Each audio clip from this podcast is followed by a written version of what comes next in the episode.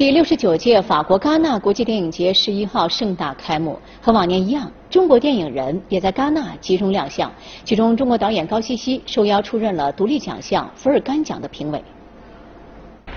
入围本届戛纳电影节主竞赛单元影片的工作人员。今年，中国导演高希希受到该委员会主席皮埃尔·威廉·葛兰的邀请，担任福尔甘奖的评委工作。J'ai choisi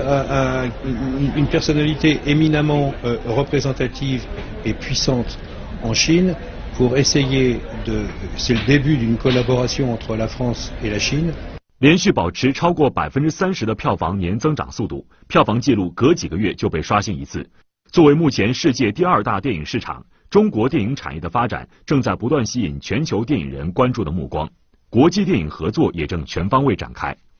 西方在电影技术、电影表达方面的优势毋庸置疑，因此在开展国际合作中，中国电影人正以更加开放的态度积极参与多种合作，借助国外的先进技术实现强强联合。而福尔甘奖正是评选电影技术类的专业奖项。在接下来的几天，高希希导演将在组织方的安排下观看和评审多部作品。你作为评委呢，他们要求是希望你所有的意见都都都参与进来，但是重点在主要在技术和艺术之间的结合上，这一点是可能是影响这部影片获奖。作为中国著名导演，高希希曾指导观众熟悉的《幸福像花儿一样》《历史的天空》等影视作品。高希希透露，明年他将可能携新作重返戛纳。可能明年我会带两部自己的电影过来。今年所以说我呃邀请我来，我就顺便正好来来来来看一下，因为正好七月十五号也还要再来一次，因为有一个呃中法的微电影国际电影奖电影节，那么我又是名主席。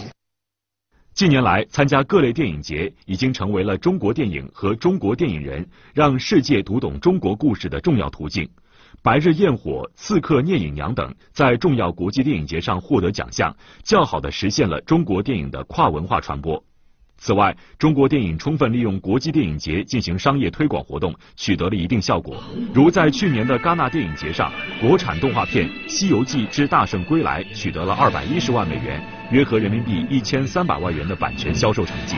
随着中国电影市场日益红火，国际交流愈加频繁，未来不仅有更多高质量的国产电影能够通过电影节与观众见面，而且还会有更多中国电影人走入国际视野。通过电影节这个特殊渠道，中国电影将让世界各地的人们读懂中国故事，听见中国声音。